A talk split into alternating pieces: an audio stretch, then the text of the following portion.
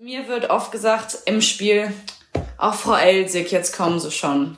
Zwecks die Schiedsrichter, weil ich relativ, ja, Schiedsrichter bekannt bin, was gelbe Karten und so weiter angeht. Das passt eigentlich sehr gut zu mir.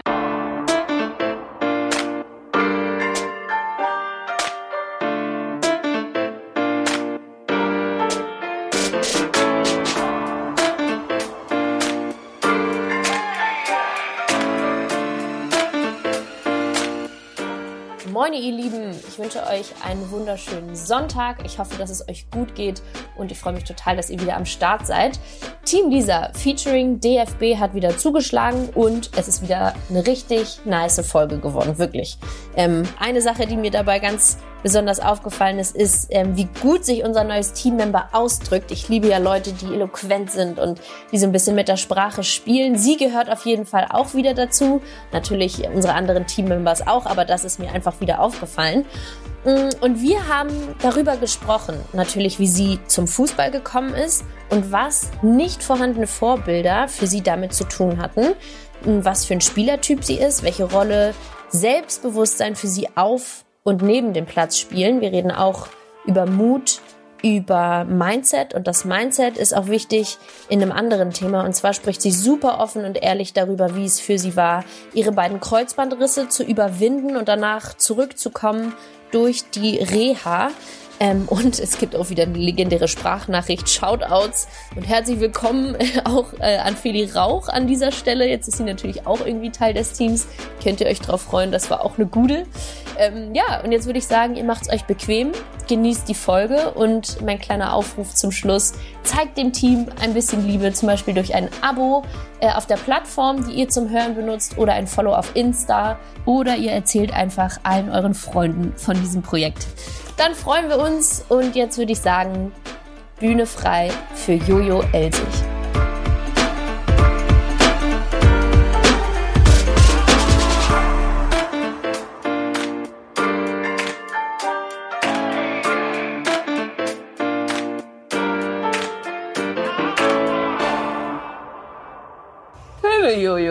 Verstehe.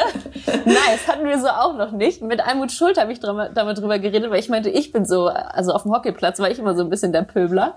Und dann meinte sie so, echt? Und das kann ich gar nicht verstehen. Und da muss man doch äh, vernünftig sein und so. Und ich so, ja, Almut, aber hör mal. ja, aber gut. ja, so ist das. Pöbel-Jojo, I like it. und ähm, du hast gerade schon ein bisschen angefangen, aber bei mir dürfen sich meine ähm, Gesprächspartnerinnen immer noch mal ganz äh, ausführlich quasi alleine vorstellen, wie auf so einer Quartettkarte oder so einer FIFA-Karte. Mhm. Deswegen schieß doch noch mal los. Was würde bei dir draufstehen? Was würde bei mir draufstehen? Ähm, ich glaube, ja, natürlich meine Namen, dann mein Spitzname, der ist Jojo. Mich nennt jeder Jojo auf dem Spielfeld. Ganz komisch, wenn da irgendjemand Johanna sagt. Da komme ich irgendwie auch nicht so klar mit tatsächlich. Dann mein Alter, dass ich 28 bin, ähm, ähm, dass ich, wenn jetzt eine Quartettkarte, wenn du da hast und du sagst Schnelligkeit, dann würde da wahrscheinlich stehen auf 30 äh, Metern 6, noch was Sekunden so ungefähr. also ganz schlecht. ähm, Sprunghöhe auch nicht gut, Kopfballstärke ist aber gut. Immerhin, here we genau, go. ist immerhin so. Und ähm, ja, vielleicht besondere Fähigkeiten würde dann eventuell das Wort Ehrgeiz da stehen. Uh, I like it. Was, da gehe ich gerne mal drauf ein. Wie äh, würdest du denn deinen Ehrgeiz definieren? Offensichtlich hast du davon sehr viel. Wie zeigt sich das denn auf dem Platz und vielleicht auch neben dem Platz? Ähm, also auf dem Platz auf jeden Fall, dass ich versuche um jeden Ball irgendwie zu kämpfen. Ich bin wirklich ein schlechter Verlierer und tue alles dafür, dass es nicht so ist. Ähm, muss ich sicherlich auch dran arbeiten. Ist auch manchmal ein bisschen, naja, unangenehm oder peinlich, wenn man dann auf einige Situationen reagiert. Das weiß man dann halt auch erst später. Aber ehrgeizig auch in dem Sinne, was Privatleben angeht, meine ähm, Studien, Studiums, wie man es halt auch immer nennen mag. Verstanden. Ähm, ja, ich habe meinen Bachelor, meinen Master gemacht und bin da sehr ehrgeizig, das auch in so einer Regelstudienzeit irgendwie hinzukriegen. Aber cool. wenn ich mir was vornehme, das auf jeden Fall auch durchzuziehen. Und das hat bis jetzt auch immer gut geklappt, tatsächlich. Geil. Und was äh, passiert denn oder wie hm, zeigt sich das, wenn du verlierst? Wenn, wenn du gerade noch so geil gesagt hast, ja, manchmal ähm, ist einem das doch peinlich hinterher. Hm. Also ich kann tatsächlich gut damit leben, wenn man verliert und es wirklich zurecht ist. Wenn es aber nicht zurecht ist und vielleicht auch noch äußere Einflüsse, wo man wirklich nichts für konnte oder auch ähm, irgendwelche Situationen im Spiel passieren, die ein Spielgeschehen dann verändern, da komme ich dann wirklich nicht klar mit und da fühle ich mich Hm. einfach unfassbar ungerecht behandelt und ich bin dann eigentlich eine Person, die tatsächlich dann echt weggehen muss von allen und ich darf nicht, ich darf nicht angesprochen werden, weil ich weiß, ich würde Oh. andere irgendwie verletzen und ist natürlich auch nicht ganz so toll, wie man sich dann verhält und ich entschuldige mich dann auch dafür, aber die Leute, die mich kennen, die wissen, wie ich da ticke und die nehmen mir das mittlerweile auch überhaupt nicht mehr übel, weil ich da echt ein, ja, wenn man so will, so ein Ego-Problem hat. Ich habe keine Ahnung, wie man das Wie nennt. witzig. Das wusste ich nicht. Das hätte ich mir auch nie vorstellen können. Das ist ja geil. Würdest du dann auch so äh, die Rangelei auf dem Platz anfangen? Würdest du so jemanden schubsen? Nein, so bin ich nicht. Also nein. Wenn du noch so sagst, muss ich weggehen, dann muss ich mir das jetzt so vorstellen. Das Nein, wär so tatsächlich nicht. Also nach dem Abpfiff dann. Ich muss dann wirklich weggehen und ich, wenn ich mich ungerecht behandelt fühle, dann will ich das auch ausdiskutieren. Ist halt aber schlecht während des Spiels auf dem Platz, weil, Das naja, so eine Schiedsrichterin lässt halt schwierig. nicht gerne mit sich diskutieren. Hm. Aber ähm, ja, ich äh, ziehe mich dann zurück und mich kann dann einfach keiner ansprechen. Das ist einfach wirklich ein, also was heißt auch ein Problem? Ich meine, es ist ja eine Charaktereigenschaft und es hat gute und schlechte Seiten. Und Ja. in dem Moment ist es vielleicht nicht so prickelnd, aber auf dem Platz während des Spiels kommt es auch vielleicht meiner Mannschaft und mir selber auch zugute. Ah, bestimmt. Also ich kann mir auch vorstellen, dass äh, jemand dann natürlich auch wie du gute Ansagen macht auf dem Platz und gerne äh, so die Mitspieler pusht, oder nicht? Mitspielerinnen. Ja, ich glaube, ich sehe mich da schon so ein bisschen in der Richtung. Also gerade jetzt in Potsdam ist man ist eine relativ junge Mannschaft. Ich spiele schon lange da Ja. und grundsätzlich ähm, ist es schon so, dass ich dann auch versuche, das Kommando zu übernehmen und dann auch einfach nicht ruhig sein kann, wenn da irgendwie jemand meint, den Molly machen zu müssen oder sich sehr Den was? Den Molly machen zu müssen Das habe ich noch nie gehört. Geil. Molly. Merke ja, ich. Molly oder sich ja, irgendwie in besonderen Vordergrund spielen zu wollen, weil das ist einfach nicht, das ist einfach nicht der Sport oder wenn jemand der Meinung ist, nicht zurücklaufen zu müssen, da kann ich schon mal echt unangenehm werden. Und ich glaube aber auch, dass es solche Personen auf dem Platz braucht. Man braucht eine gute Mischung aus Spaßvögeln, Leute, Voll. die da ein bisschen Pep reinbringen und auch ja so ein paar Freigeister auf dem Platz. Ich glaube, eine gute Mischung. Und ich bin halt diejenige, die halt gerne mal Situationen anfängt, die nicht so angenehm sind. Ja, Ja. Nee, braucht man definitiv. Ne, die gute Mischung macht immer das gute Team aus. Wobei, wenn Genau. du noch sagst, man braucht die Leute, die Pep reinbringen, wahrscheinlich bringst du auch den Pep mit rein. Ja, aber es gibt auch Leute, die das auf ihre eigene Art und Weise machen und vielleicht nicht so, wie ich das dann tue. Ja. Genau. Ach, herrlich. Ja, und Jojo, ey, jetzt hast du gerade schon angesprochen, du äh, hast jetzt, hast, so sage ich es, jetzt so lange bei Potsdam gespielt. Das ist jetzt heute rausgekommen. Wir produzieren Genau. vor, also die äh, Folge wird deutlich nach äh, diesem Verkündungstag äh, veröffentlicht, aber ich sag jetzt trotzdem heute und tu nicht so, als ob es äh, Nee, ein das ist zeitloses vollkommen in Event Ordnung. Ähm, wow, du hast dich entschieden, nach neun Jahren bei Potsdam Genau. Deinen Vertrag nicht zu verlängern. Und ich fand das so süß, äh, wie das in dem Artikel stand, so, oder nee, in deinem Instagram-Post war das so, oh, ich, irgendwie, es hat richtig viel Mut gekostet und jetzt habe ich mich aber getraut. Und wenn ich das jetzt richtig sehe, bist du auch gerade irgendwie schon wieder angefasst, so, oh, Ja, sorry. mir nein, das ist alles gut. Nein, ich vorstellen. reiß mich zusammen. Ähm, tatsächlich, also es ist einer oder fast nicht die schwierigste Entscheidung gewesen, die ich in meinem Leben je getroffen habe, weil ich bin 2012 nach Potsdam gekommen und ich hätte niemals gedacht, dass ich hier so lange bleibe. Ähm, ich fühle mich hier mega wohl. Potsdam ist eine wunderschöne Stadt. Ähm, ich kann mich total mit dem Verein identifizieren. Mein Privatleben hier ist komplett. Ich habe meine Freunde, ich habe meinen Partner hier. Ähm, das ist zu meiner Heimat geworden und das ist halt so ein Punkt, wo man dann schon gesagt hat, okay, es ist super, super schwierig und eigentlich möchte ich nicht hier weg, aber fußballerisch, also privat möchte ich nicht hier weg, aber fußballerisch ist es vielleicht die letzte Chance, nochmal was anderes zu sehen. Und ich habe halt mit vielen Leuten geredet in meinem ja, engsten Umfeld und da war eigentlich keine Stimme dabei, die gesagt hat, ey, mach's nicht, sondern trau dich jetzt mal und ihr zwei haltet das schon irgendwie auch durch, also mein Freund und ich. Ja, und ja. es ist nicht einfach gewesen und es ist super schwierig und ich würde mir ehrlich gesagt auch sehr, sehr gerne einen Abschied mit den Fans wünschen im- beim letzten Spiel gegen Essen. Ja.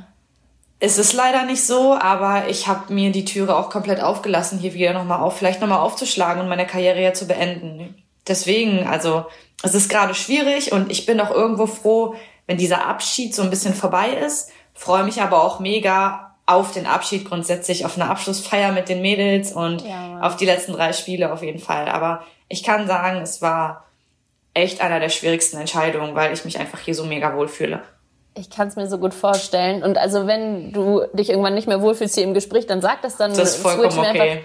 Das Thema. Ich ja. ähm, versuche die Fragen hier auch immer so ein bisschen zu halten, dass vielleicht auch jemand, der jetzt nicht unbedingt Potsdam-Fan ist oder ein Fußballfan, sondern einfach äh, sich hier auf interessante Mädels im Sport freut, ähm, ohne vielleicht selber zu spielen, auch was davon hat. Mhm. Und wenn ich mir das vorstelle, so ich bin vor zehn Jahren nach München gekommen und ich wäre letztes Jahr fast komplett gegangen auch. Und das war so das emotional. Ja. Oder stell dir vor, du bist, keine Ahnung, zehn Jahre in einem Job und du bist eben in jungen Jahren da auch hingegangen und man wächst ja als Person auch so krass in so einer langen Zeit und verändert seinen Charakter und wächst viel mehr in sein eigenes Selbstbewusstsein rein und so und war eben mit vielen Leuten auf diesem Weg die ganze Zeit zusammen.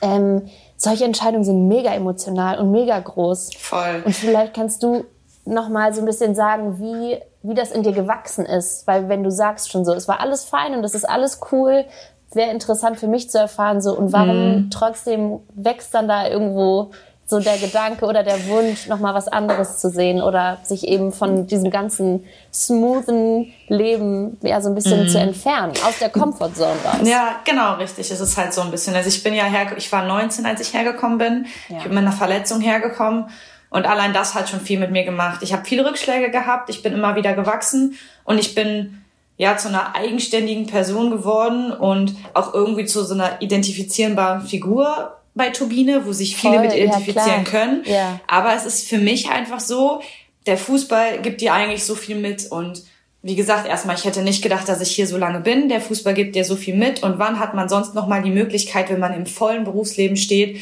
mal woanders hinzugehen?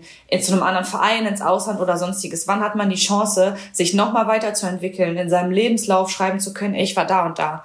Also ich meine, das ist ja auch was, was dich für deine Zukunft prägt und was Mega. du, ähm, ja, wo du was mit anfangen kannst, wo Leute sagen, okay, die hat den Mut dazu gehabt, die hat eine andere Kultur vielleicht auch kennengelernt ähm, die, die war bereit, mal was Neues zu, zu, zu sehen, zu hören, sich was auf was einzulassen, nicht vielleicht nicht so festgefahren. Das ist vielleicht auch fürs spätere Berufsleben ganz gut. Und ich glaube so. einfach, dass es für dich als, also als Person, dass es dich mega weiter nochmal bringt, weil du einfach, wie gesagt, du lernst was anderes kennen, du hast mal eine andere Stadt, du bist nicht in einer Comfortzone und du bist auch vielleicht alleine, wo du dich auf niemand verlassen kannst und das sind, dann ja. kommen Situationen auf dich zu, wo du einfach wächst und ich, ich, also es wäre jetzt zu früh zu sagen, ich empfehle es jedem, weil ich nicht weiß, wie es ist, aber das ist schon ja. so ein bisschen, wo ich eigentlich drüber nachdenke, mal neue Eindrücke zu haben und einfach mal zu sehen, dass es woanders auch schön sein kann und dass du woanders dich auch wohlfühlen kannst. Das ja. heißt aber nicht, dass du zu deinen Wurzeln wieder zurückgehst. Also ich liebe auch Köln, ich liebe meine Heimat, also Düren da in der Richtung. Und mhm. ich kann mir auch vorstellen, bei meiner Familie irgendwann wieder zu wohnen, aber für mich ist dann erstmal, wenn ich wiederkomme, Potsdam, weil das Potsdam für mich ein Heimatgefühl einfach ist. Und ich liebe es, in Potsdam zu sein. Und ich glaube, wenn es so ist, habe ich mich dann vielleicht als Mensch dann auch so weit entwickelt, dass ich sagen kann, okay, jetzt ist das so ein bisschen gesättigt, die Lust, und jetzt kann ich mich auf mein Leben danach vorbereiten. Darfst du denn schon verraten, wie es weitergeht? Tatsächlich darf ich das noch nicht. Ähm, es sind so ein paar ja, Gerüchte im Internet kursiert, dass es Frankreich wird und so weiter. Ich selber möchte dazu noch nicht viel sagen, aber es wird in den nächsten Wochen kommen und vielleicht ja auch parallel, ich weiß nicht, wann die Folge genau ausgestrahlt ja, wird, aber geil. vielleicht auch parallel dann dazu. Es wird auf jeden Fall nicht mehr so lange dauern. Aber was ich ja sagen kann, es wird auf jeden Fall das Ausland werden und nicht Deutschland. Das äh, war wäre meine nächste Frage gewesen, weil das ist ja immer noch genau. mal so ein extra Reiz und so, also nicht nur grundsätzlich, weil es mal was anderes ist, eine andere Sprache, eine andere Kultur, so wie du es gerade gesagt hast, ähm, wo man in Situationen kommt, die man sich vorher wahrscheinlich auch nicht aus, ausrechnen kann. Genau. Aber ähm, auch als Fußballerin, als Professionelle, das hast du auch äh, ganz cool in ein paar anderen Podcast-Folgen gesagt, die ich nochmal hier vorher gehört mhm. habe ähm, der Fußball ist halt in anderen Ländern viel weiter. Und du bist jetzt nun mal Profiathletin in diesem Bereich. Und dann ist es ja auch ganz klar eigentlich, dass man auch mal wissen möchte, wie ist es eigentlich, top-notch zu spielen in einem Verein, in einer Liga, wo eben das Level ein ganz anderes ist, oder? Genau, ja, auf jeden Fall. Also für mich war es auch nochmal, ich wollte eine neue Herausforderung. Ähm, ich habe selber so ein bisschen gemerkt, dass ich auch dass ich zwar da bin und meine Leistung bringe, aber mhm. selber nicht so zufrieden mit mir bin, weil ich weiß, ich kann viel, viel mehr. Und ich glaube, es hat sich so dieses Normale eingeschlichen, dass mhm. man nicht mehr auf diesen, Höhe, auf diesen, diesen High, also diesen Höhepunkt kommt. Genau. Und da will ich einfach wieder hin und ich wollte es mir und anderen vielleicht auch noch beweisen, zu zeigen, ey, ich kann, ich kann auch noch woanders und klar, ich bin Geil. jetzt 28, aber es ist noch nicht vorbei. Und mhm.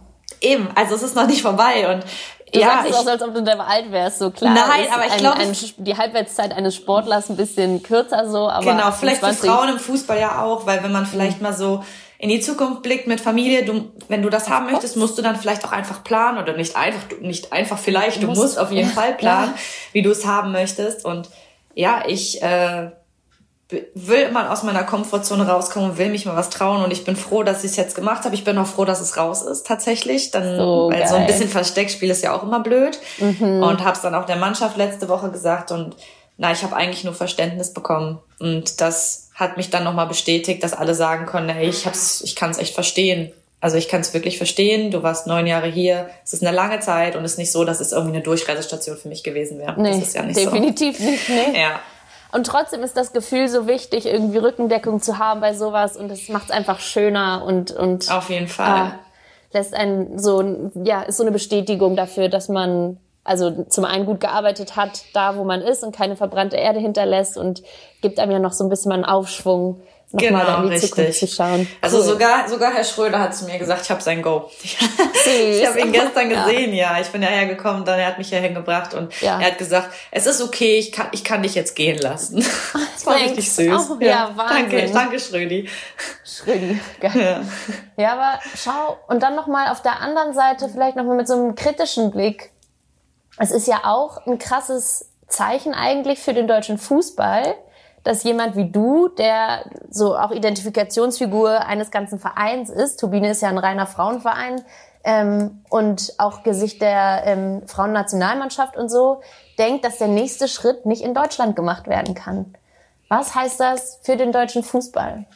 Frauenfußball. Mhm, ich weiß, hm. was du meinst. Also ich glaube, dass Deutschland es so ein bisschen verpasst hat, mit den anderen Ländern mitzuziehen. Natürlich hat es auch immer damit zu tun, wo gerade ein internationales Turnier ausgerichtet wird. Ähm, bevor die WM in Frankreich war, hat die französische Liga so geboomt, es wollten alle nach Frankreich. Jetzt wäre eigentlich dieses Jahr die Europameisterschaft in England gewesen, ist auf nächstes mhm. Jahr verschoben worden und diese englische Liga boomt. Aber man muss halt auch sagen, gerade in England ist es so, ähm, die machen so viel für den Frauenfußball man hat riesige Namen hinter den Frauenmannschaften der Vereine. Das ist erstmal attraktiv, es fließen andere Gelder und die Gesellschaft akzeptiert das viel mehr. Und ich glaube, Deutschland hat so ein bisschen verpasst, auch dahin zu gehen, dass die sagen, okay, wir müssen die Leute irgendwie abholen, zeigen, Frauenfußball ist ein Sport für sich, seht es als eigene Sportart und vergleicht es nicht mit den Männern. Man macht es auch nicht in der Leichtathletik, man macht es nicht im Tennis ja. oder sonst wo oder keine Ahnung, das ist ja, also das macht man ja auch nicht im Fußball. Und ich glaube, da muss Deutschland einfach wirklich aufrüsten. Die müssen gucken, dass professionellere Strukturen geschaffen werden, dass es vielleicht auch Kameraführungen gibt, nicht mit nur einer Kamera und dass man den Leuten nicht aufzwingt, ey, ihr müsst Frauenfußball mögen, sondern dass man sagt, ey, lasst euch vielleicht mal drauf ein, und seht es als eigene Sportart an und seht die Attraktivität des Sportes und vergleicht es nicht mit der Attraktivität, die ihr im Männerfußball vorfindet. Und ich glaube, da muss Deutschland jetzt echt dran ziehen, weil sonst sind ganz viele andere Ligen weg und auch andere ja. Ligen, von denen man vorher nicht gesprochen hat, die kommen immer mehr. Können, könnt ihr als Spielerinnen, vor allem jetzt als, als DFB-Squad, könnt ihr da auch was äh, dran ändern? Ich denke schon. Also wir sind ja schon so ein bisschen Vorreiterinnen für auch junge Mädchen, aber Voll. definitiv versuchen wir ja auch dem Nachwuchs bessere Strukturen und Möglichkeiten zu geben, als wir sie haben. Ich will mich überhaupt nicht über die Strukturen und Möglichkeiten beschweren, die wir haben. Gerade in der Nationalmannschaft nicht, mhm. weil es ist schon wirklich ein richtig hohes Level.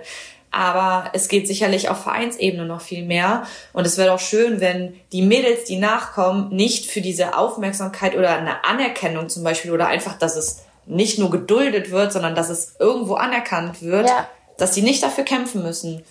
Das wäre doch, das wäre doch super, das wäre cool und es wäre schön, wenn man sich nicht ständig darüber Gedanken macht, oh Gott, wie kriege ich jetzt noch den Rest meines Geldes irgendwie zusammen, dass ich meine Miete ja. zahlen kann oder ähm, dass man nicht den Druck hat, boah, ich muss jetzt eine Ausbildung, ich muss studieren, ich muss das alles zack, zack, zack hintereinander machen, dass ich auch wirklich Weil sagen kann, nicht, ja. genau, nach dem Fußball brauche ich sofort was, sonst habe ich Geldprobleme. Und ich glaube, das wäre schon schön. Sicherlich ist es auch Meckern auf hohem Niveau, wenn man andere Sportarten sieht im mhm. Frauenbereich. Mhm.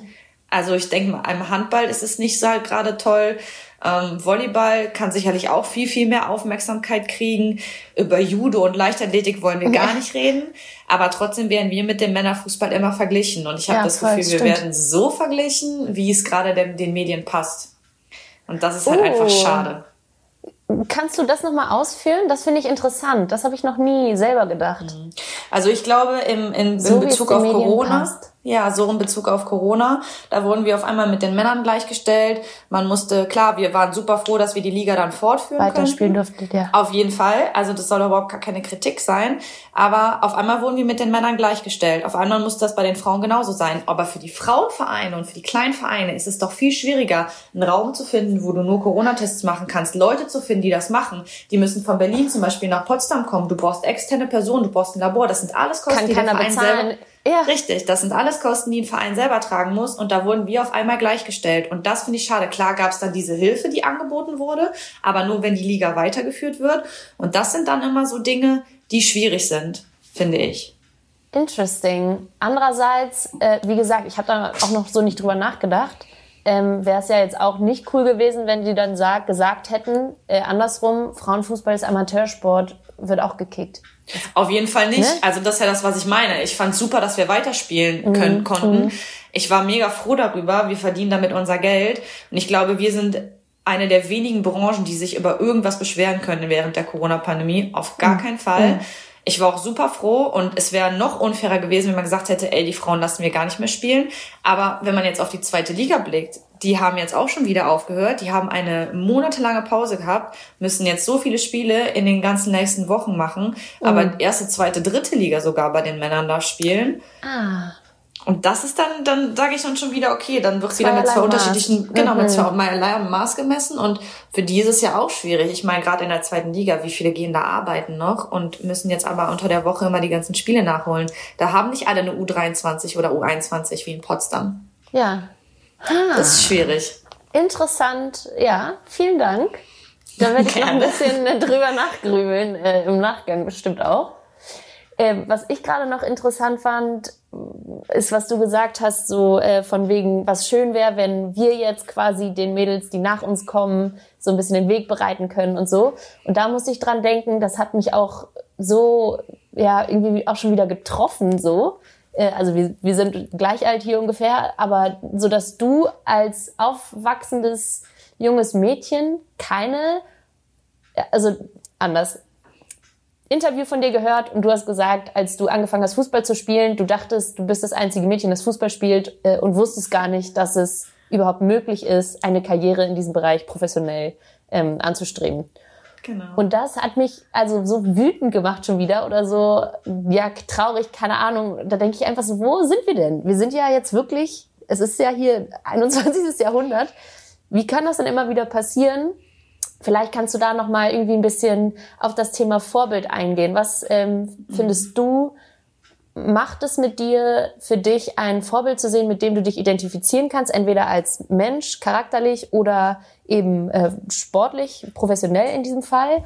Und vielleicht dann auch nochmal der Switch so, was bedeutet es deshalb für dich, ein Vorbild zu sein oder sein zu können mhm. für nachfolgende Generationen? Also ich glaube, gerade für junge Mädels oder egal in was für einer Branche man irgendwie ein Vorbild hat, ist es super wichtig, weil man orientiert sich an den Leuten, zu denen man aufschaut und man denkt ja, okay, das möchte ich auch haben oder ich möchte mal genau das Gleiche haben, ich möchte mal genauso werden, ich möchte genau diese gleiche Karriere hinlegen. Und ich glaube, wenn man keine Vorbilder hat und man vielleicht dann irgendwann ja Fehlschläge erleidet oder einfach damit umgehen muss, fällt es einem viel, viel schwieriger, damit umzugehen, weil man niemanden hat, wo man sich wirklich dran orientieren kann. Oder ich habe zum Beispiel auch jemanden auf Instagram, die hat eine ähm, Fanseite für mich gemacht.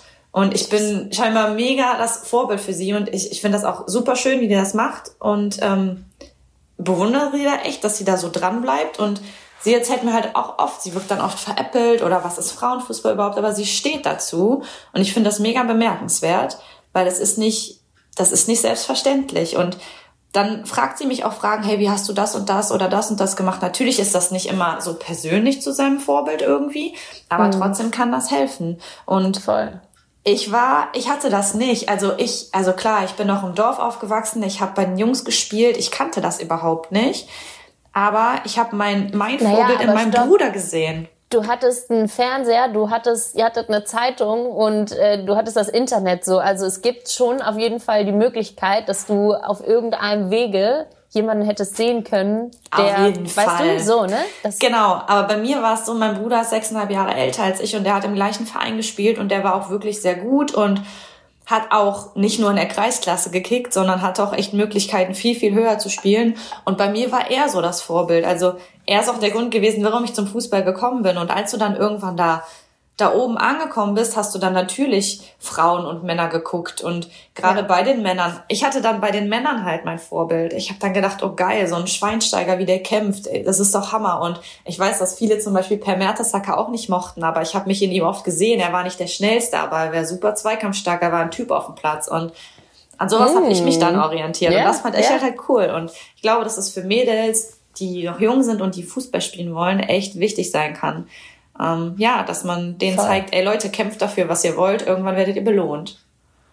Hast du noch mehr ähm, so Sachen? Also das ist ja auch ganz oft so, wenn du, wenn oder wenn ich jemanden frage im Interview, wer ist dein Vorbild? Die wenigsten sagen, es ist Person mhm. X, sondern es ist ganz oft so, ich finde das cool von dem und das cool von dem oder ich kann es gar nicht so genau sagen. Du hast gerade schon gesagt, äh, die das Kämpferherz von Bastian Schweinsteiger findest du cool oder genau, ähm, ja. so die Charakterstärke von Per Mertesacker. Hast du da vielleicht noch den ein oder anderen oder die ein oder andere, wo du dir was abgeguckt hast oder was irgendwas bewunderst?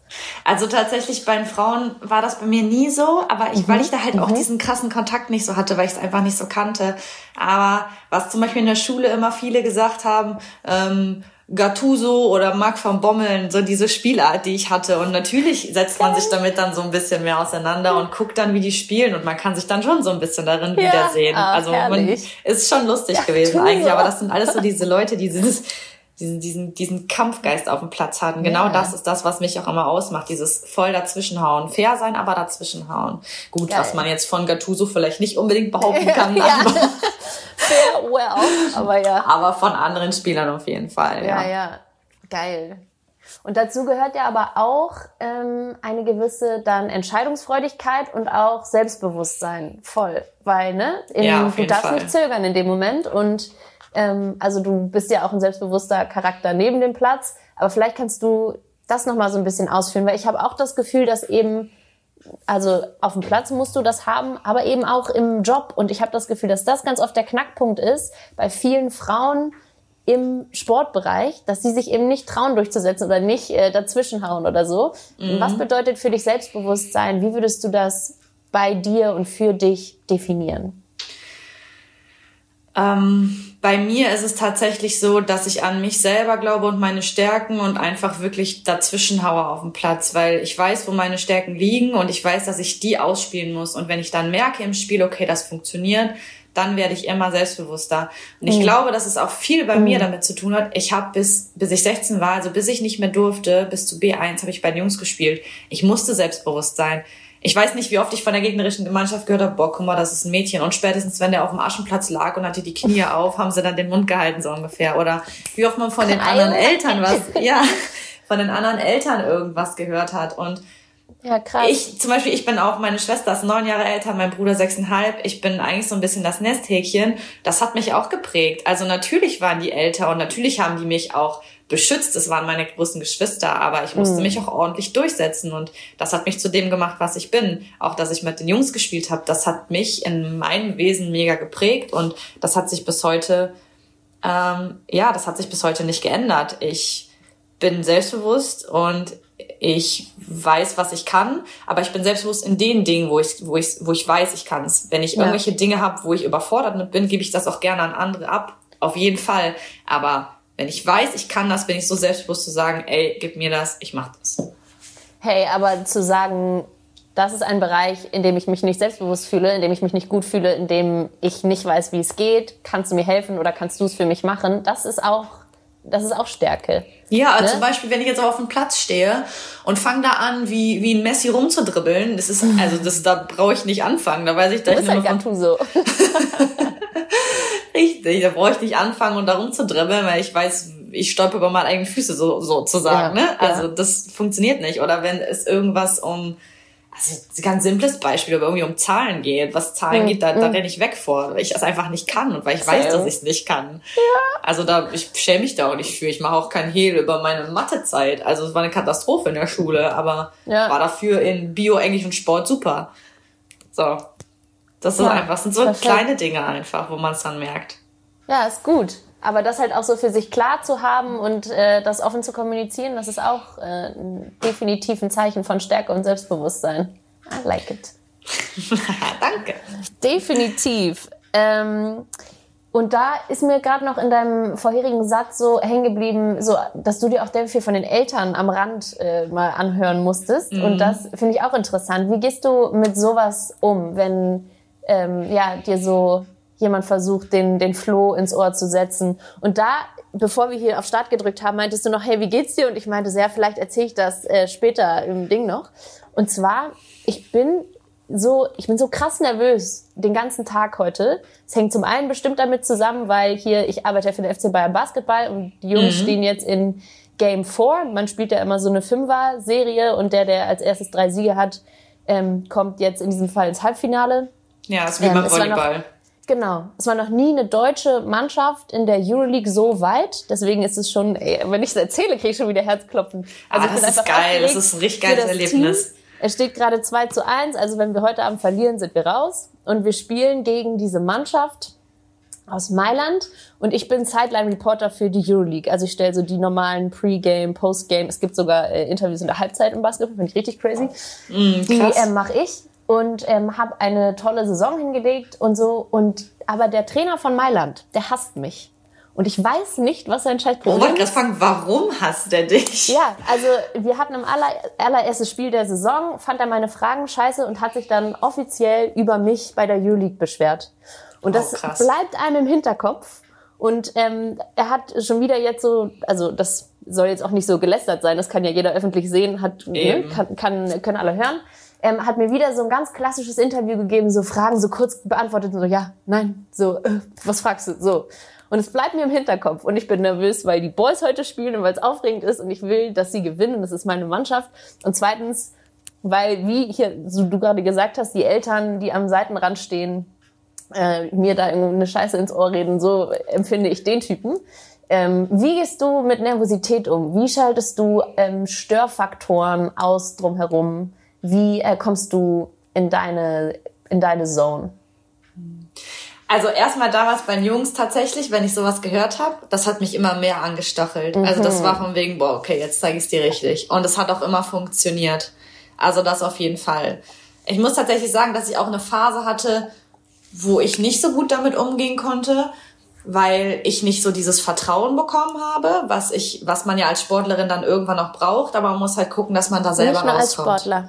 Ja. Nicht nur als Sportler, ja. Ja. Ich rede jetzt halt gerade davon, ne, Nee, weil nee, weil bitte. es halt gerade im Bereich Sport ist, aber Voll. grundsätzlich, wenn man von seinem Chef, Trainer, keine Ahnung, nicht das Vertrauen bekommt, dann zweifelt man an sich selber. Und ich hatte halt so eine Phase, Mm. wo es extrem bei mir war, wo es vielleicht auch mit der Nationalmannschaft nicht so funktioniert hat, Mm. wo ich einfach gemerkt habe, ich habe nicht den Stellenwert wie in Potsdam, was ich auch überhaupt nicht verlange, weil es einfach so, so viele gute Spielerinnen in Deutschland Ja, gibt und auch ja. Mhm. mega hohe Konkurrenz zu 100 Prozent. Aber das hat was mit mir gemacht. Glaub ich und dir. ich habe da auch echt lange für gebraucht, rauszukommen. Aber ich habe es so geschafft, dass ich, also ich habe ja Sportpsychologie im Master Mhm. studiert und ich habe da so ein bisschen, hat man ja schon was mitgenommen und ich tatsächlich, wenn ich wirklich eine Phase hatte, wo ich gar nicht mehr an mich geglaubt habe, dann habe ich mir schon eine Woche vor dem Spiel gesagt, was ich im Spiel machen will und dass ich gut spiele. Also weißt du, Ja. ich habe quasi nur diese Sätze formuliert ohne eine Verneinung drin. Yes. Und dann hat es auch funktioniert. Aber da habe ich echt lange für gebraucht und ich habe selber oft an mir gezweifelt. Und ich habe selber auch gemerkt, wenn ich von der Nationalmannschaft wiederkam, dass es dann bei Potsdam in den Spielen und auch in den ersten Trainingseinheiten überhaupt nicht geklappt hat, so wie ich es von mir gewohnt war. Und ich war auch enttäuscht von mir. Aber so habe ich es ganz gut hinbekommen. Und wenn man dann im Kopf dann, ja, wie soll ich das sagen, wenn man im Kopf damit d'accord ist und klar wird, okay, es ist so, wie es ist, du kannst es nicht ändern, du bist auch von anderen Personen abhängig, die dich Ja. beurteilen. Ja. Wenn du da angekommen bist, dann funktioniert's wieder, aber vorher nicht. Nice one. Und so cool, dass du das sagst. Die positiven äh, Sätze oder Affirmationen sind ja auch im Grunde, ne? So, keine Ahnung, genau. ich spiele gut und so. Und das hinzukriegen, das so für sich zu formulieren, die Sätze, die man braucht, ist mega geil. Das habe ich tatsächlich da auch mhm. gemacht. Ähm, ja, aber bei dir, bei dem Trainer, ich kann es vorstellen, ich kann mir vorstellen, wie unfassbar aufregt man dann ist, weil man ja auch das Gefühl hat, man wird die ganze Zeit bewertet und beurteilt in dem, was man sagt und dann ist man noch nervöser. Ja, so. Und vor allem, ich habe jetzt noch gedacht, so, das ist ja, und ich weiß nicht, ob es nur bei mir so ist oder ich weiß nicht, wie er mit anderen Reportern äh, umgeht, ob das sein, sein Style ist einfach. Ähm, aber genau, du gehst dann ja auch in dieses Interview rein und fragst dich, wie wird's jetzt? Und dann wird's wieder so dumm.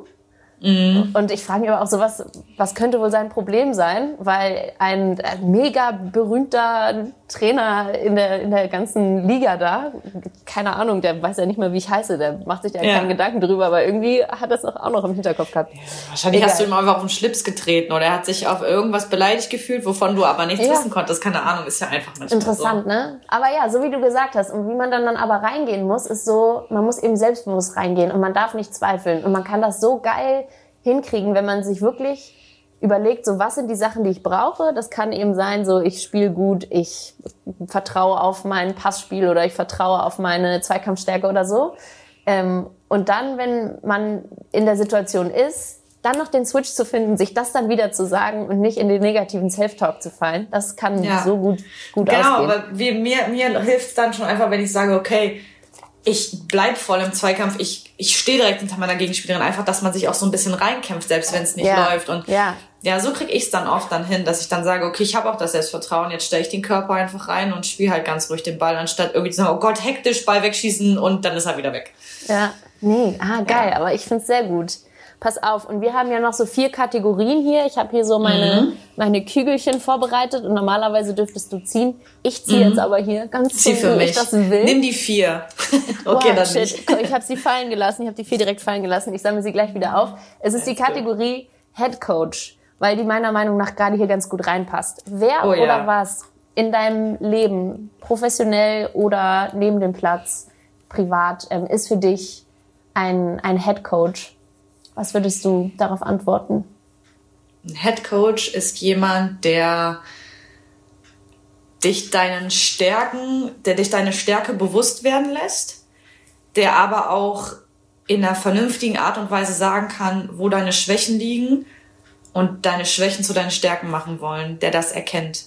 Und mhm. der dann auch mal sieht, okay, jetzt musst du sie vielleicht mal in Ruhe lassen oder jetzt musst du sie mal anpacken. Also dieses, diese Mischung aus Empathie, aber auch dieses, dieses Boom, jetzt bist du da, jetzt muss ich und jetzt musst du dir was sagen lassen. Ich kann damit nicht umgehen, wenn es Menschen gibt, die so wischiwaschi reden. Also sag's ehrlich, sag's direkt raus, da kann ich viel mehr mit anfangen und das sind Menschen für mich, die Head Coach sind, ja. Und wer ist das für dich? Wer ist das wer bei dir? Wer ist das für mich? das ist eine gute Frage. Ähm, also auf Fußballerseite bezogen war es, hat mich doch schon sehr Maren Meinert geprägt, was das anging. Die war so mhm. eine ganz ehrliche Person, die gesagt hat, so ist es und nicht anders. Und da musst du jetzt mit klarkommen. Das hat schon ein bisschen was an deinem Selbstvertrauen gemacht, auf jeden Fall.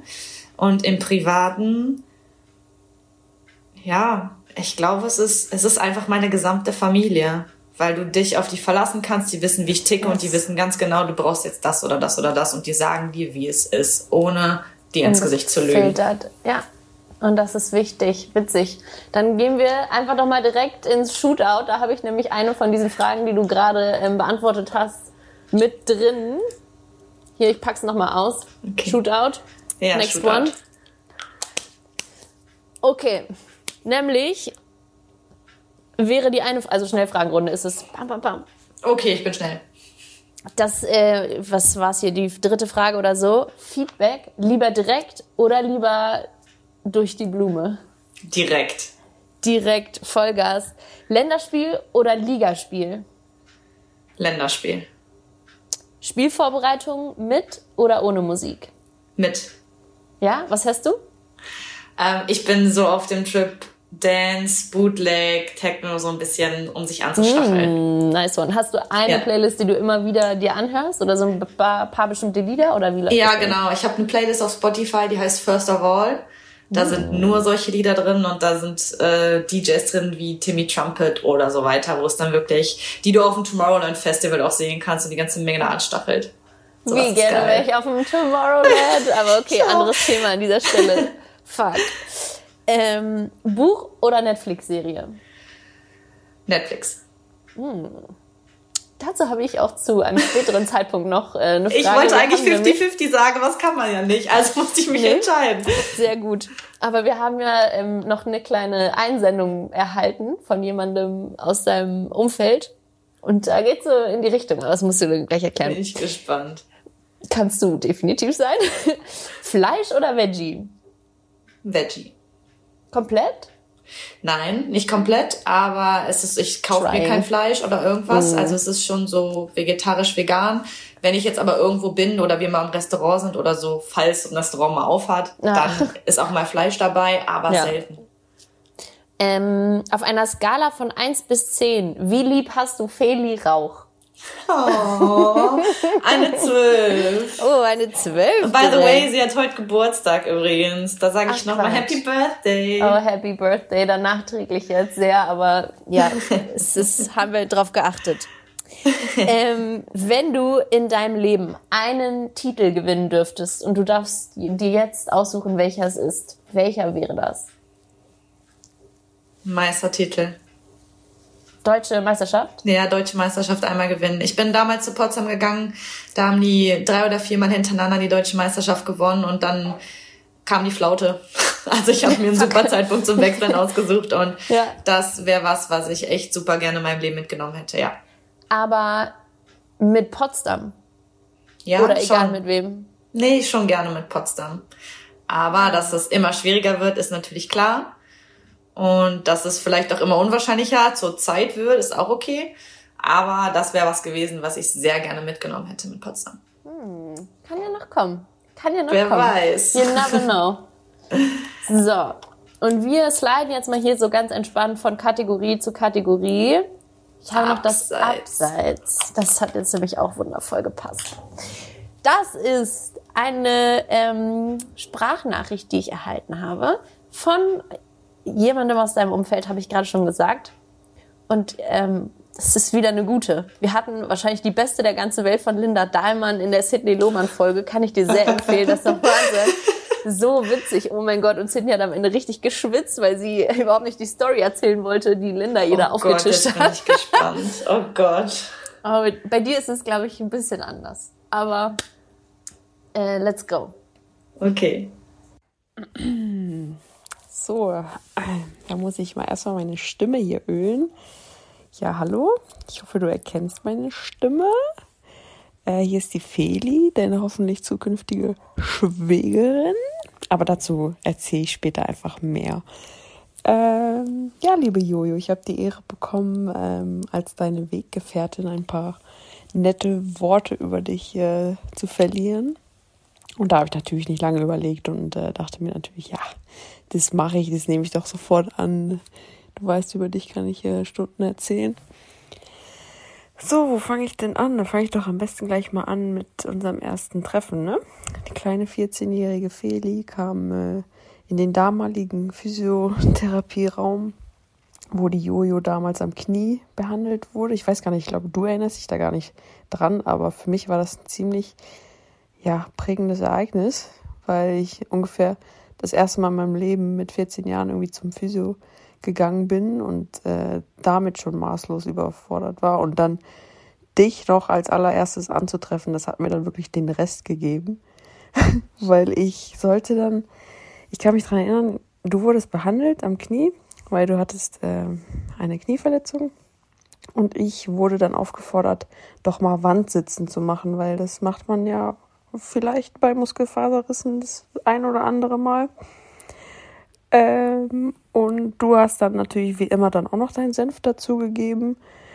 Und damals natürlich als Spielerin der ersten Mannschaft hattest du eh schon ähm, oder hatte ich sehr viel Respekt vor dir, so dass du dann natürlich auch noch dich so weit aus dem Fenster leben musstest und ähm, doch mal vorgeschlagen hast, dass ich fünf Minuten lang Wandsitzen machen kann. Und ähm, ich weiß noch, dass ich danach einen ziemlich, einen ziemlich müden Abend, hat, müden Abend hatte und ähm, ich glaube, ich nur schwer davon erholt habe. Jedenfalls war das mein erster Eindruck und das hat mich dann ein paar Jahre später, als wir uns dann nochmal gesehen haben, ähm, ja, bestätigt, dass du da sehr, sehr rough bist in deinem Umgangston. Aber dass hinter der äh, harten Johanna auch eine ganz liebe Johanna steckt. Und ähm, ja, das kann ich so nur bestätigen, dass du ja ein, eine sehr dominante Person bist, ähm, aber auch deine, deine, deine schönen Seiten hast. Ich meine, dominant muss ja nicht schlecht sein, aber ähm, ja, ich merke gerade, ich rede mich hier um Kopf und Kragen. Ich ähm, erzähl einfach mal vielleicht noch mal eine andere Geschichte. Oder vielleicht kannst du da auch mehr zu sagen. Ähm, da fällt mir jetzt einfach nur, mit Potsdam hatten wir nun immer sehr viele Busfahrten. Ähm, die kann man mit Serien füllen, muss man aber nicht. Man kann auch nur zehn Minuten eine Serie gucken und dann vielleicht wieder was anderes machen. Aber du bist da ein bisschen hartnäckiger. Vielleicht, äh, ja, du weißt, du kannst es aus deiner Perspektive vielleicht noch ein bisschen anders erzählen. Ähm, ansonsten bin ich dir auch sehr dankbar, dass du dich um meinen Bruder kümmerst. Ähm, ich weiß, ihr habt euch damals ähm, im VIP-Raum im Karl-Liebknecht-Stadion das, das erste Mal gesehen. Da hat es das erste Mal gefunkt. Ähm, hartnäckig, provokant wie du bist, bist du da natürlich dann, ähm, ja, schnurstracks, hast dich vorgestellt bei meinem, bei meiner Perle von Bruder. Ähm, nein, ich bin dir natürlich sehr dankbar, dass er da so viel Glück hat und dich an seiner Seite hat. Und ich glaube, ohne dich würde er immer noch kein Gemüse essen. Er würde auch äh, keine Veggie Patties essen, soweit ich weiß. Und aufräumen wäre wahrscheinlich auch nicht so. Deswegen ist es wahrscheinlich gar nicht so schlecht, dass er da jemanden wie dich an seiner Seite hat. Und ja, ich bin natürlich auch heilfroh, dass, dass wir vielleicht hoffentlich bald mal noch näher miteinander verwandt sind, ähm, als wir es eh schon sind. Ähm, ja, um vielleicht noch einen netten Abschluss zu haben, möchte ich dir einfach sagen, dass ich dich sehr schätze, ähm, dass ich dich sehr vermisse, dass wir uns leider viel zu selten sehen. Und ähm, ja, ich dich sehr lieb habe. So, das war jetzt auch genug. Ähm, ich bin gespannt auf die Folge. Ich werde tatsächlich mal reinhören, um deine wunderschöne Stimme mal zu hören. Und ja, dann liebe Grüße noch. Drück meinen Brüder, gib ihm Schmackerle und dann sehen wir uns, oder? Macht gut. Tschüss. Oh, Feli, also unbekannterweise. Tausend Dank für, diesen, für diese Einsendung nach der, also top legendärsten wahrscheinlich Sprachnachricht von Linda, wie gesagt, ähm, haben wir jetzt die längste und die ist auch wirklich stark. Da war viel dabei, da war viel dabei. Feli, ja. ähm, also ich versuche jetzt einfach mal mich an die verschiedenen Dinge zu erinnern. Was hat es, was wollte sie, dass du erzählst von wegen Busfahrt? Man kann jetzt Ach, Feli, ne? Feli ist eine Person, die hm. hat Hummeln im Hintern. Der fällt es unfassbar schwer, sich einfach mal hinzusetzen und eine Serie zu gucken. Ich bin jetzt oh. auch kein Serienjunkie, überhaupt nicht. Aber wir haben dann eine Serie angefangen im Bus und ich glaube, es war Tote Mädchen lügen nicht. Und oh. ich habe dann gesagt, meinte Feli so, ja, ich will die auch mal gucken. Ich sag, komm, können wir dann ja machen ähm, während den Busfahrten. Ja. Und ich immer, wenn ich Feli gefragt habe, die sagt, ja, gleich, gleich. Und dann waren dann eine, dann haben wir es endlich mal geschafft, uns hinzusetzen und eine Folge zu gucken. Und sie, sie saß schon immer so da und war, wurde dann immer nervöser und nervöser und war dann irgendwann auch froh, dass diese Folge vorbei war. Und dann sagte die, dann habe ich gesagt, ich so, noch eine? Nee, ich kann nicht, es geht nicht. Also so Feli hat unfassbar viele, also Probleme damit, zwei, drei Serien hintereinander zu gucken. Also eine Folge von einer Serie. Und ich musste, ich musste sie quasi immer so da, dahin schubsen, dass wir das jetzt endlich gucken, damit diese Serie zu Ende ist. Verstehe. Und irgendwann war es mir dann, glaube ich, auch zu bunt, weil wir hatten dann irgendwie keine, ich weiß gar nicht mehr, wie es war. Wir hatten, glaube ich, hm. dann keine Auswärtsfahrten mehr oder eine ganze Zeit lang nicht oder so. Und dann habe ich die letzten zwei Folgen einfach alleine geguckt. Of course, ja, hätte ich auch gemacht. Sie hatte ja auch eh keinen Bock, aber dann war sie auch nicht böse, oder? Na, sie hat, sie hat dann schon, ich habe schon kurz Ärger bekommen, aber sie hat es mir ah. verziehen. Weil, aber eigentlich ähm, war es ja eh zu, zu boring. Ah, okay. Geil. Ja, die Serie selber nicht, aber die kann sich einfach ganz schlecht hinsetzen und wirklich dann ein paar Folgen hintereinander gucken oder auch einfach, wenn so eine Folge eine Stunde geht, ist das für die schon boom. Feli ist so ein Freigeist, die, die braucht ihre Abwechslung. Aber fünf Minuten Wand sitzen geht schon. Ach, die Maus, die war so klein. Da kam, ich hatte ja das mit meinem Knie und ich wusste ja, wie es ist, weil immer wenn alle in die Füße gekommen sind und irgendwie noch so ein bisschen Behandlung hatten und trainiert haben, war wirklich von unserem alten Physiotherapeuten, das war die Übung, die er immer gemacht hat, Wand sitzen. Und dann kam sie rein und musste auch Wandsitzen machen. Und so wie ich dann halt auch bin, habe dann, wie gesagt, meinen Senf dazugeben und gesagt, ja, kannst du auch mal fünf Minuten durchhalten. Hab, musste ich ja auch schon mal machen. So, ja, genau, aber genau. Aber halt schon auch irgendwo so ein bisschen in die lustige Richtung. Aber wenn ja, ich mir vorstelle, dass so eine 14-Jährige, die sowieso schon Respekt hat, da hinzugehen und dann sagt noch jemand sowas, ist natürlich nicht so einfach. Aber wenn wir bei Feli sind. Das werde ich auch nie vergessen. Da kam ich aus meiner Verletzung wieder und ich habe mein erstes Spiel gemacht für Potsdam. Es war dann in der zweiten Mannschaft. Und ich bin da hingegangen, wir waren in der Kabine und dann ging es natürlich darum, was ich für ein Trikot anziehe, weil da stehen ja keine Nachnamen drauf, aber es geht ja um die Nummer. Und ja. dann habe ich immer so hin und her gefragt und die Nummern waren vergeben und ich habe dann irgendwann gesagt, weil die vier halt nicht mehr zu haben war, kann ich denn die drei haben? Und Feli saß dann so in der Ecke und wollte einfach nicht sagen, dass sie eigentlich die drei hat. Und sie guckte nur schon so. Shit, shit, shit. Und ich so, ist so, ist es deine Nummer? Mhm. Ich so, sag das doch. Wenn das deine Nummer ist, dann nehme ich die doch nicht. Und wir haben dann tatsächlich auch zusammen auf einer Seite gespielt und sie hatte so einen Respekt. Wenn sie das, glaube ich, so Revue passieren lässt, denkt sie sich auch, was hatte ich denn so viel Respekt vor der? Ja. Ach, herrlich. Aber ja, es ist eine gute, eine schöne Familiengeschichte, würde ich mal Feli so sagen. Ist, ja, Feli ist eine Person, die ich sehr, sehr schätze und die auch echt einen, ho einen sehr hohen Stellenwert in meinem Leben einnimmt. Auch wenn wir uns nicht so viel sehen, es ist auch zurzeit ein bisschen schwierig wegen Corona, aber auch Klar. mit der Zeit grundsätzlich, weil wir so unterschiedliche Trainingspläne haben. Aber ich schätze sie sehr. Herrlich. Ja, schön. Also, liebe Feli, ich hoffe, du hörst die Folge. Love and Peace. Vielen Dank für deine Sprachnachricht. Hat uns sehr viel Freude bereitet.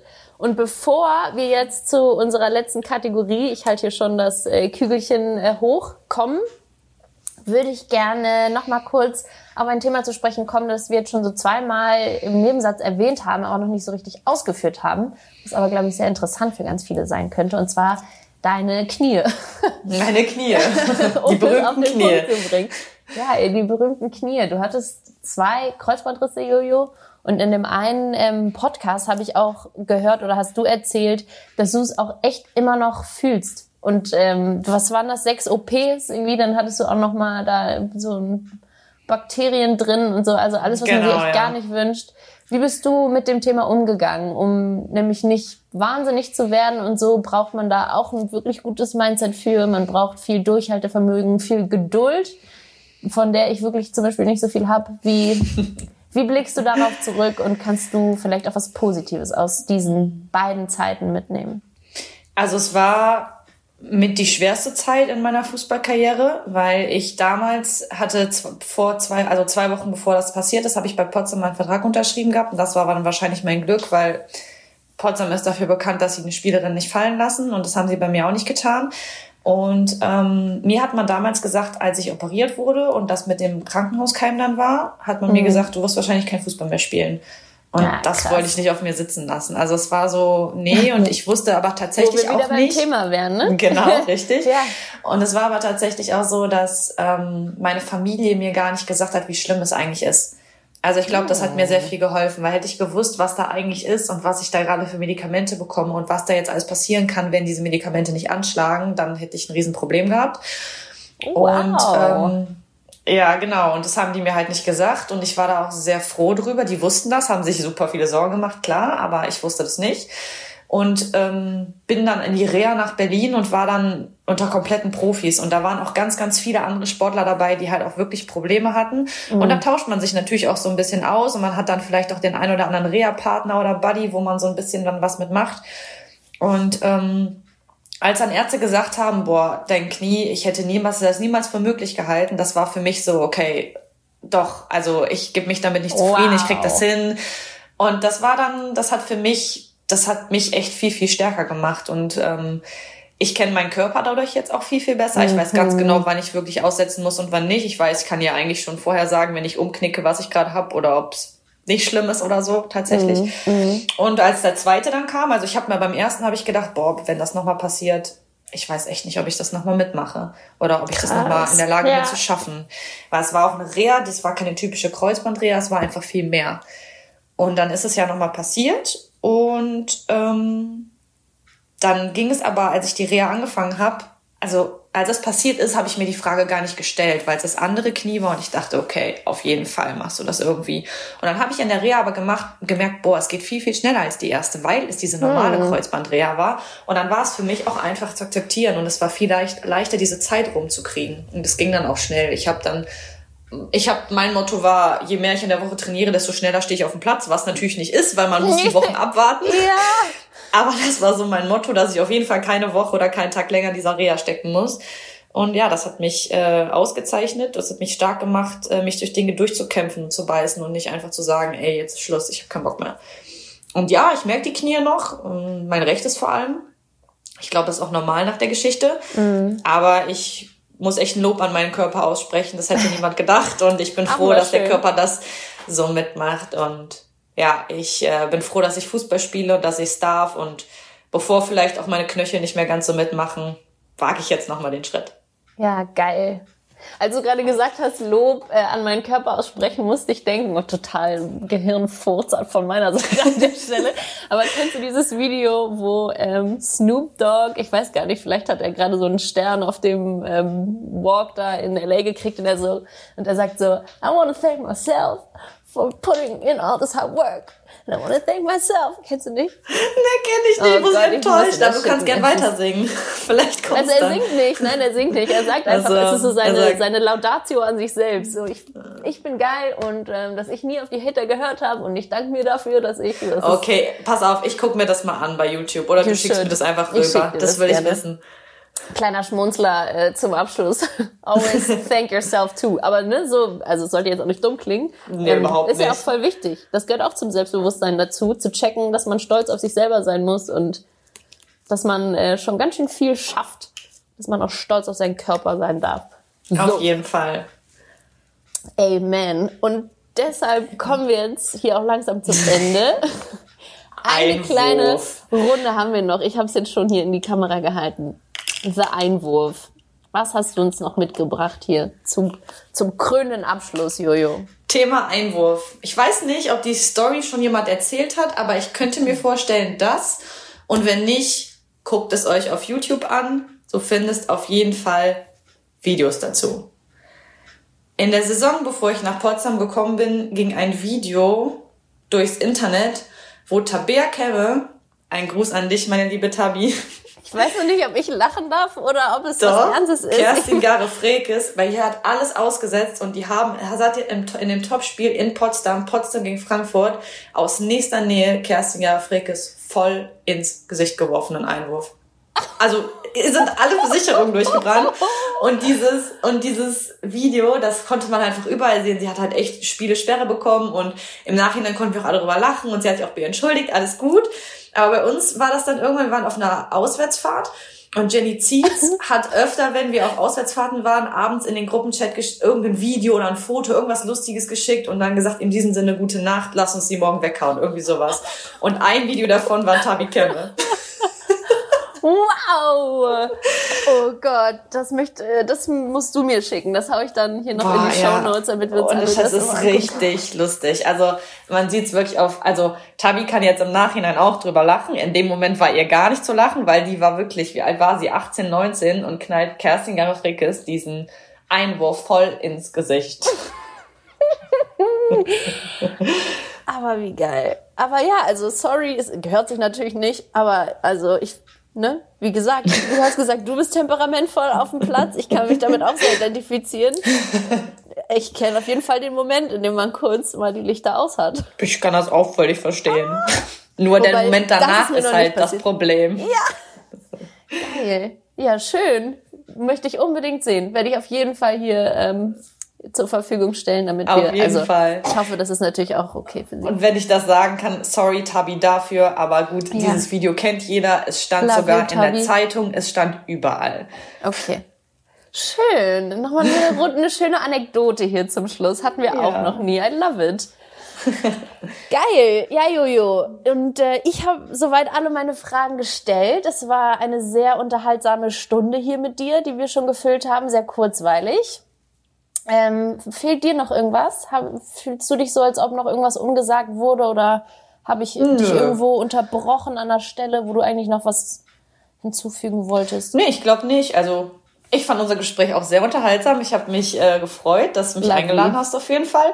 Natürlich. Und nö, von mir, von mir aus ist, äh, von meiner Seite aus alles gesagt auf jeden Fall. War Perfekt. eine coole Erfahrung, nochmal einen Podcast zu machen. Ich mache sowas eigentlich ganz gerne tatsächlich. Ich rede auch ganz gerne, wie du vielleicht Du kannst hast. auch sehr gut reden, sehr eloquent und ohne viel äh und Pausen und so. Das ist super.